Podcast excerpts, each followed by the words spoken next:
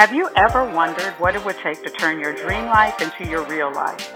If you have a dream, a calling, or a passion that's burning inside you, you know there's always a gap. The distance between where you are and where you want to be. And sometimes that distance is insurmountable. Thankfully, you're not alone. You've got friends, family, and a crowd full of seen and unseen supporters cheering you on. I'm one of them. My podcast, Closing the Gap with Denise Cooper, are conversations with real people who face discrimination, heartbreak, insensitive comments, and sometimes found themselves wondering if closing the gap is really possible. Each person has generously shared their lessons on how they navigate life's trials to enjoy the triumphs it has to offer. They share years of experience so that you too can turn your dream into real life. This is Robert Gerst, who is currently working for John Haas as the Vice President of Human Resources. So, Bob, how are you doing today? Good morning, Denise. I'm doing great, thank you. How about yourself? Um, life is really good. It is March, and March is coming in like a lion, right?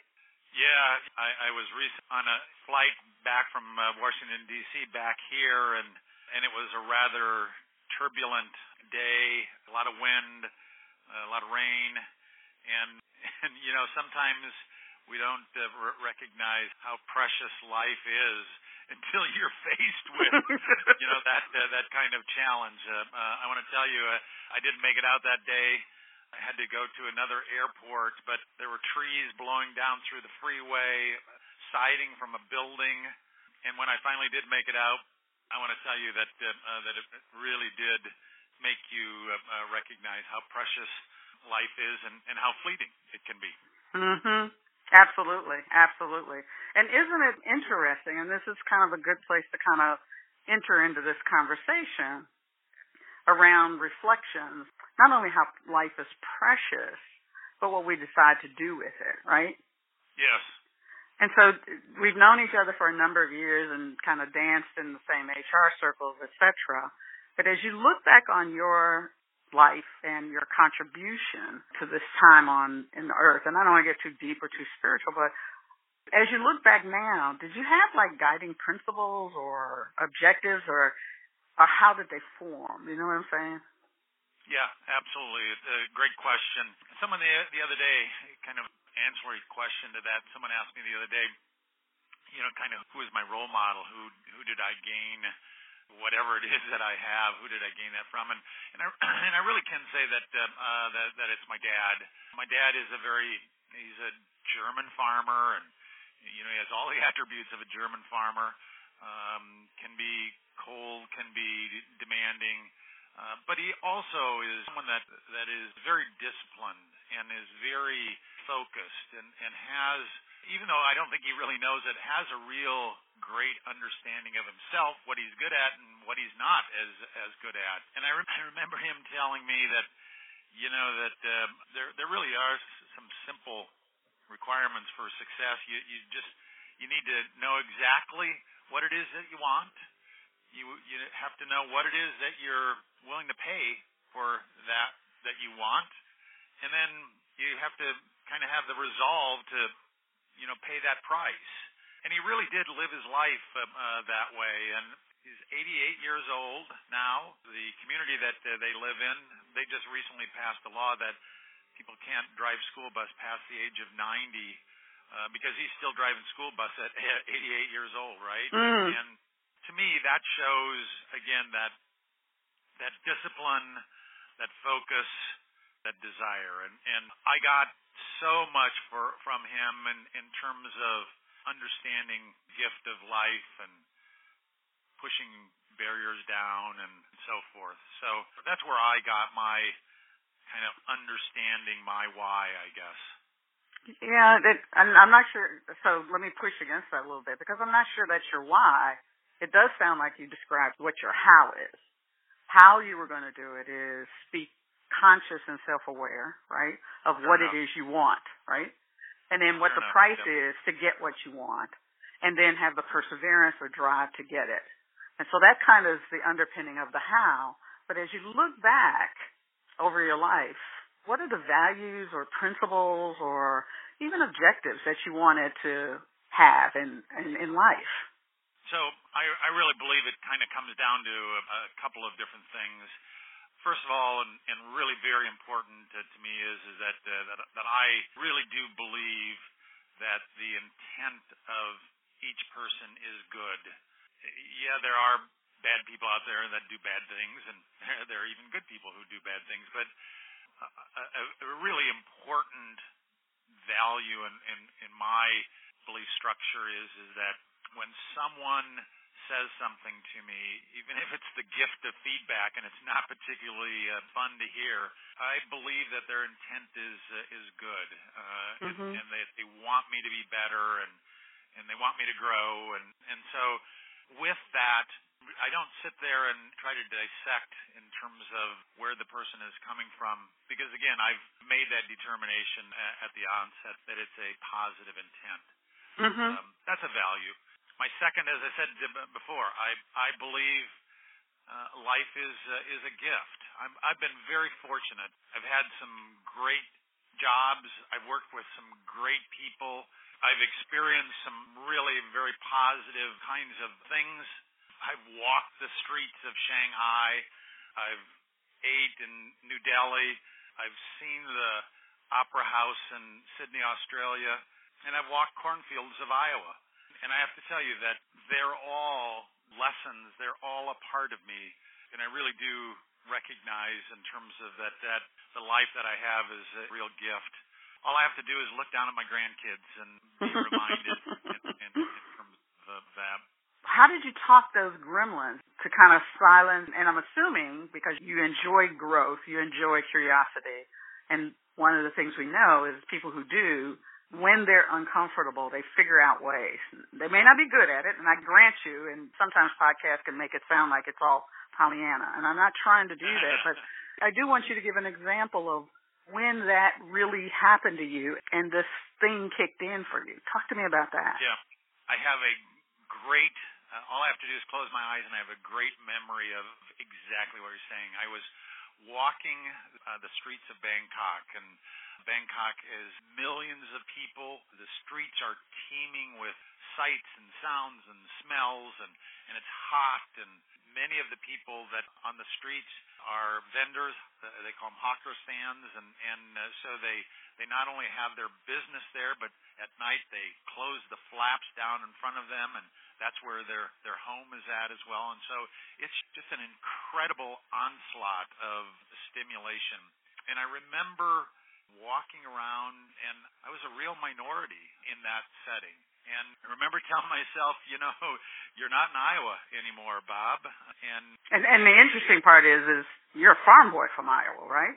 I'm a farm boy from Iowa. Right. And, uh, I'm, I'm now walking the, the streets of Bangkok, and you could have run from that and gone up to your hotel room and locked the doors and pulled the shades, right? But I remember, you know, again, a feeling of kind of peace for me that I really was pushing myself to experience this, to experience it all the sights, the sounds, the smells, and that gave me a shot of courage to keep going on in terms of it. And the funny part of the end of that story, I was just terribly hot, and I went over to one of the vendors and he had what I thought was yogurt, and so and he had it in an ice chest, and I thought that would be a very cooling so I bought it from him, and I was uh, eating it when a guy from Australia, of course, you meet someone from Australia in Bangkok. right? a guy from Australia came over and said, "Mate, uh, what do you think of that?" And I told him, I said, "You know, it, for yogurt, it really has kind of a funny taste to it. It's it's kind of a tangy, but thank goodness it's cool when it's cooling me down." And he said, "Well, I'll talk to you when you're done." So I finished up what I thought was the yogurt and came over and he said, "So did you like that, mate?" And I said, "Yeah, yeah, it was it was all right. Kind of yogurt like I'd never had before." And he goes, "Yogurt?" He said, uh, "You know, you've had probably your first chilled monkey brains." and, oh my God! and I have to tell you that again. You know, one of the things that I told myself when I went to, to Asia was that I would ex- try to experience everything that I possibly could because again, that life is a gift. And uh, I have to say, I I didn't have chilled monkey brains ever again, but I can always say that that, that, I, that I had. But you can't say you had it once in your life. That is exactly right. All fears are learned, and and therefore I believe they can be unlearned. Yeah. Um, and generally, when you're fearful of something, of walking the streets of Bangkok or doing something new, most people react with "I can't." Mm. So, as I tell my clients, to help them unlearn the fear that they have, they need to start with "I can do it," and so Mhm. I can eat chilled monkey brains. I I, I can speak in public. I can confront that bully. I can beat drugs, or I can do whatever. You confront people who suddenly feel the twist that you're making on it, Yep. um, and digging a little bit deeper. How does that? How do you stay centered and stay focused?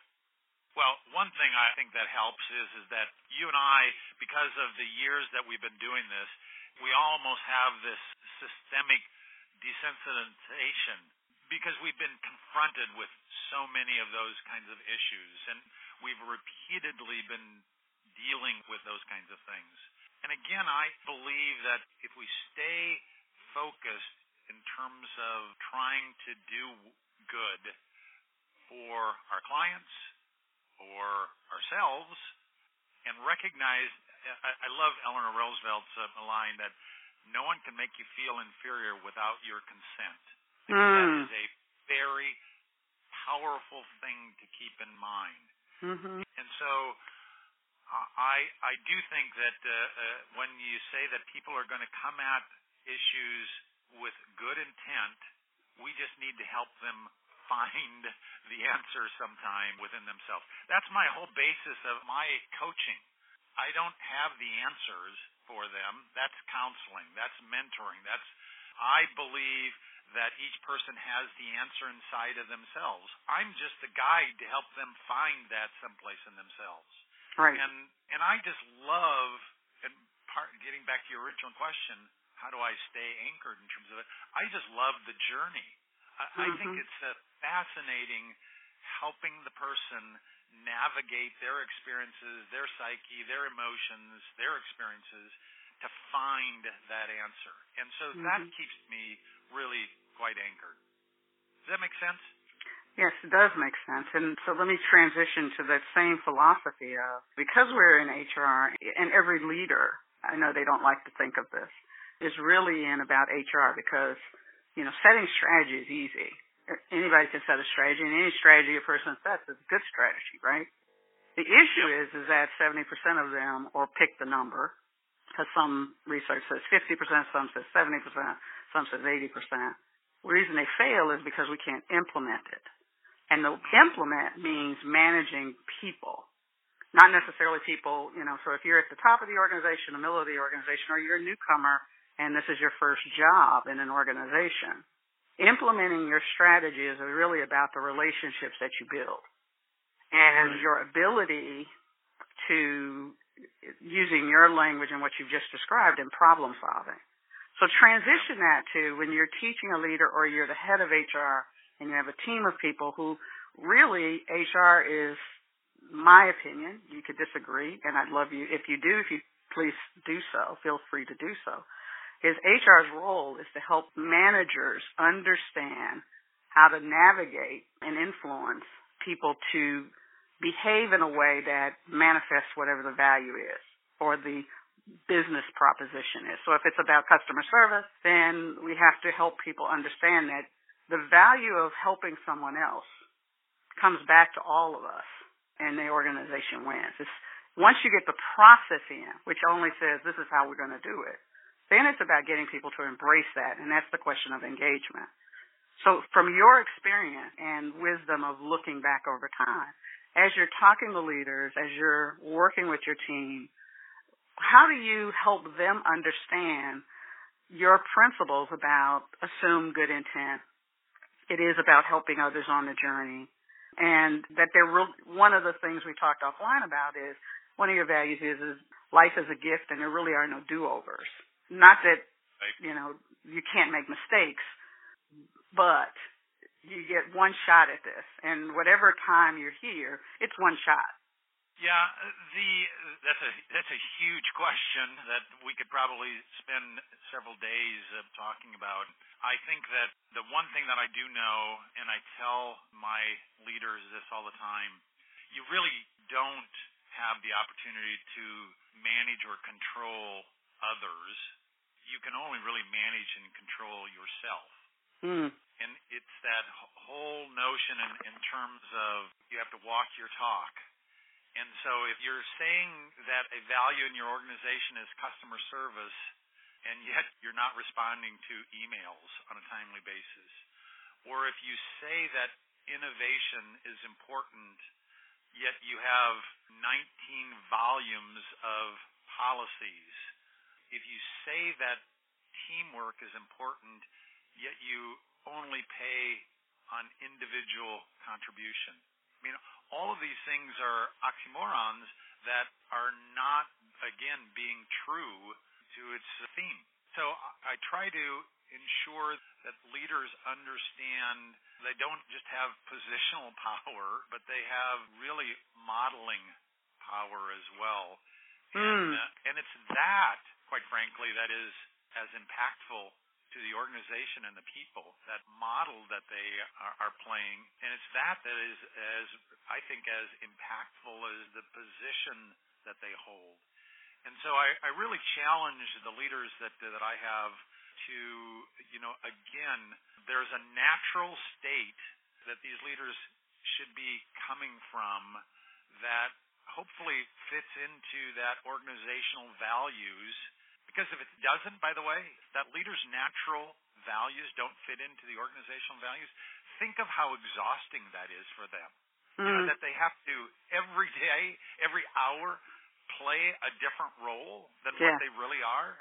Yeah. There is no amount of money that could be paid to a person to keep that up uh, consistently. Yeah, not to and, mention and so, the physical toll it takes on one. Oh my gosh, it's the reason why alcoholism, divorce, health issues and so forth can be rampant in some organizations. It's mm-hmm. because of that. Mhm.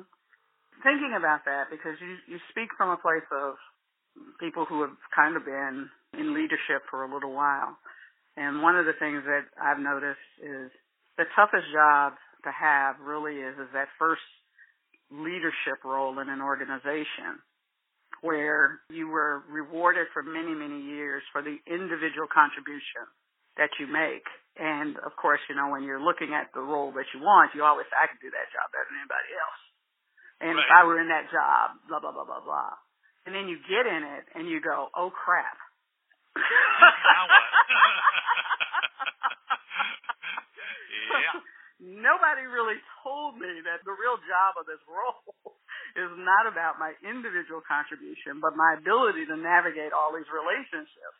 And some people you like and some people you don't like. you know.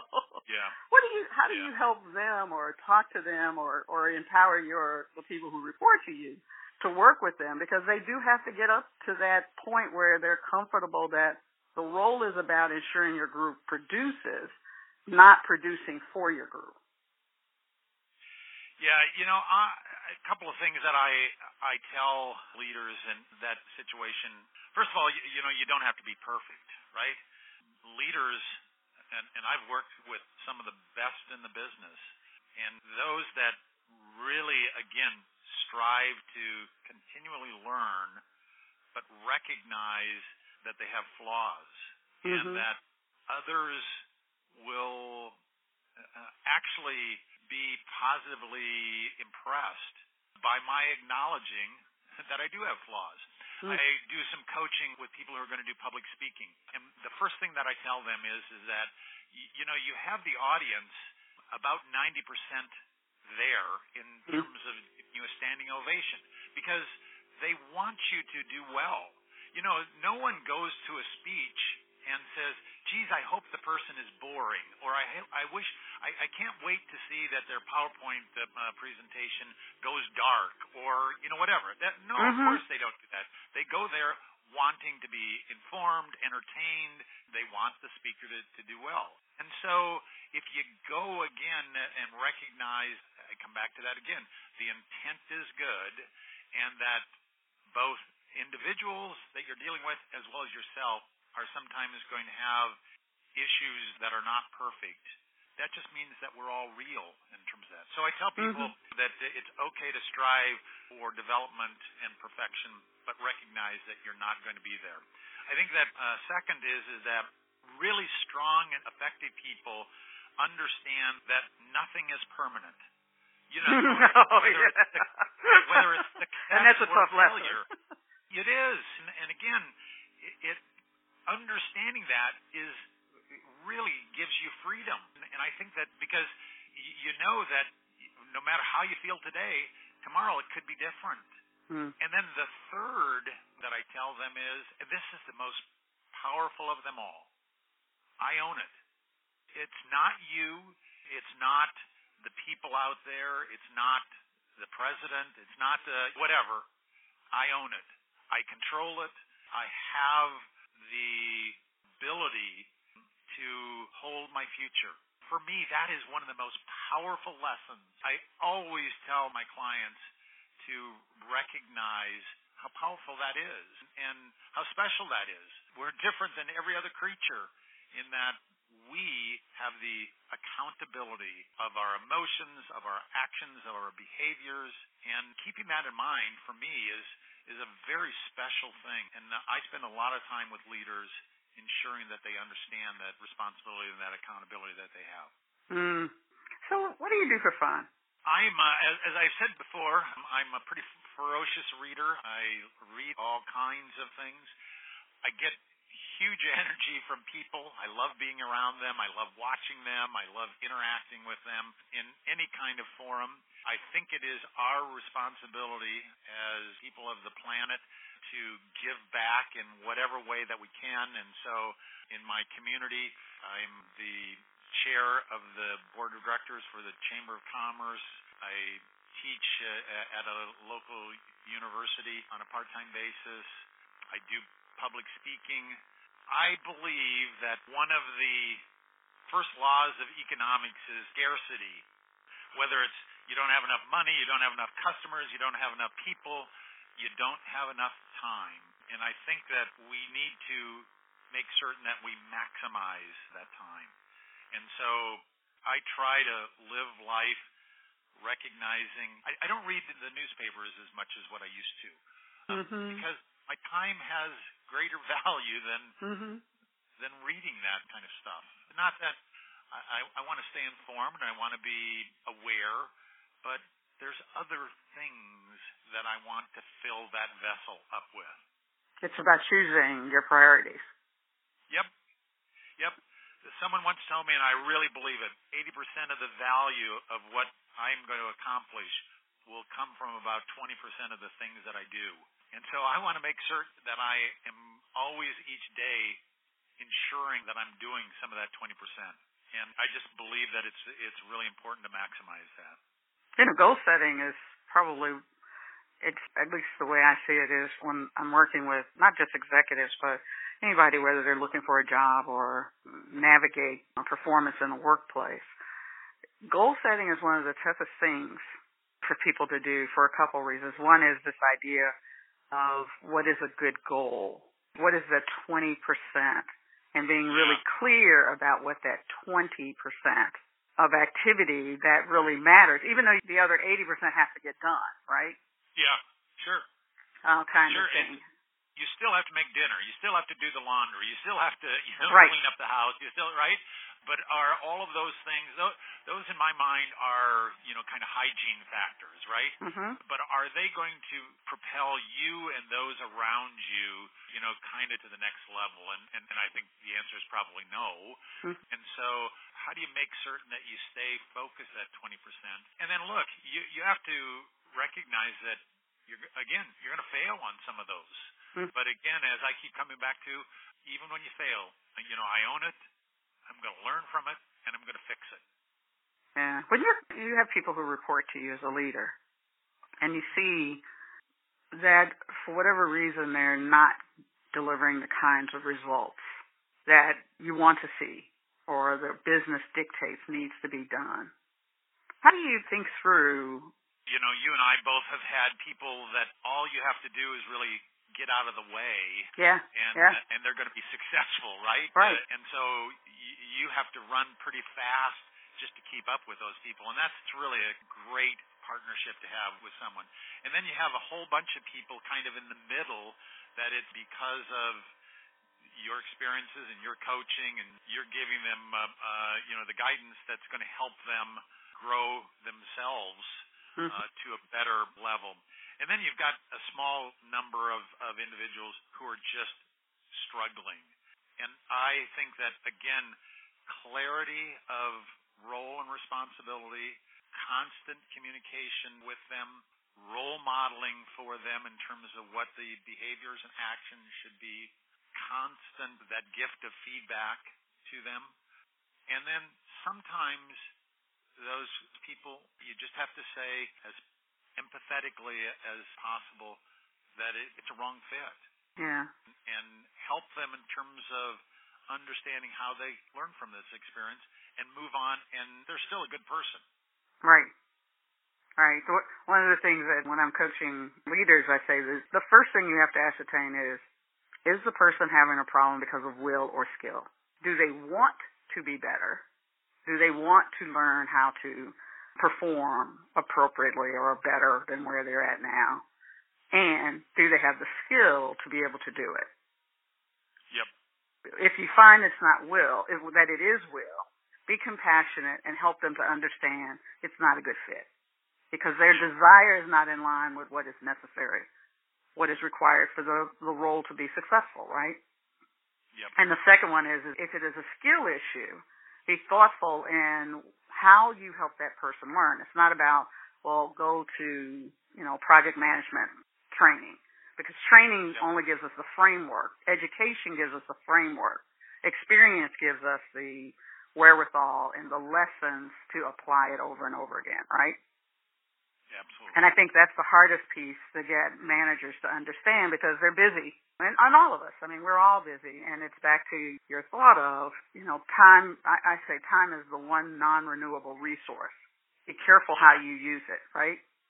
And make sure that what you're doing is about the things that will get you to the lifestyle or manifesting what it is purpose or the way you want to live. I sometimes I, I really purpose has gotten to be this big fancy thing, but it really is about what are those four, three, four values that you have, right?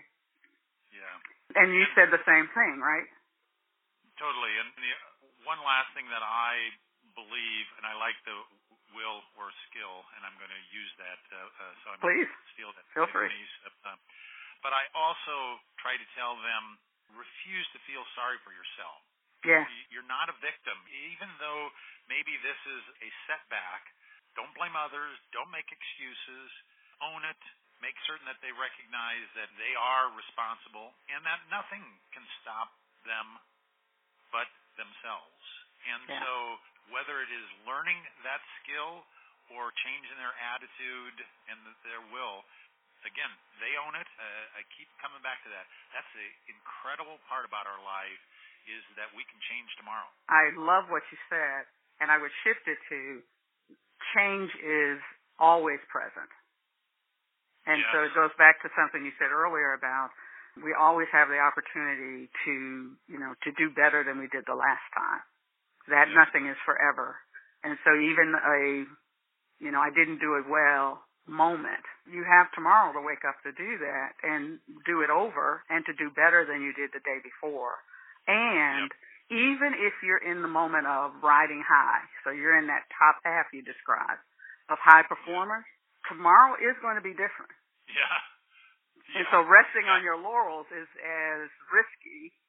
is risky. and another form it, of victim blaming. shift. Yeah, Yeah, and it's another shift, form right? of victim blaming, right?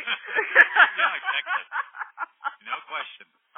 And, and isn't that the exciting part, though, in, in terms of that it is shifting, and and tomorrow is different. And gosh, sometimes uh, my my kids uh, they go, "Oh, Dad, stop being so uh, HR like." That's Yeah, their code yeah. word for that I'm too positive um, on things. But for me, you know, it uh, it really is pretty exciting, and the things that we get to do, the things we get to be a part of, the things we learn, that all comes together in, in terms of, of our lives, I think, and, and it is pretty special. Now, again, I recognize there are bad things out there. People are yeah. mistreated. People are going to lie. They're, they're, they're, people are going to lie to you. People are going to steal. People, you know, all those kinds of things. I, I get that, but on balance, my life uh, and, and is, has been a positive. And what I try to do is make certain that people recognize, even with those bad things, good things can happen.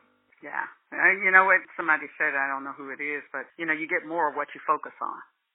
And focus is a choice. If you want to focus on the world is and people in the world are going to lie, cheat, steal, be less than, then you set an expectation and people will live up to your expectation. But if you choose to think of them that their innate essence is about goodness, everything else is about implementation. Yeah. Yeah. Right? Uh, and that's what you're saying. That's exactly what you're saying. Someone used a line with me, and, and I use it frequently. It's called creative abandonment. And Ooh, so it's, what is that? What am I going to stop doing, stop focusing in on, stop, you know, having a part of my life so that I have enough time, enough positive energy, enough good to focus in on. And so you creatively abandon those dark things. Hmm. All right. I think on that note, it has been a delight. I so appreciate your time and your wisdom and your willingness to share it with people who are listening to this podcast. To those who are listening to the podcast, if you like this, please hit like, share it with someone else. If you disagree or you want more information, you can also send me a note or leave a note at the comments section on this and we'll respond. We will let you know what we think and how we move on. It's all about a conversation. It's about a journey to help you close the gap and achieve the things that you want to achieve. So until next time, take care. That's a wrap. I hope you enjoyed this podcast and took away a few tips that will close the gap between making your dream life your real life. If you enjoyed this podcast, pass it along. Leave a question or comment below. It would mean the world to me if I could connect with you. So, go out to my LinkedIn page, ask for a connection, or Twitter at Coach HR. And remember, answers are better than anger. Seek empowerment rather than the divisiveness, and the responsibility is yours to achieve the life that you really want to have.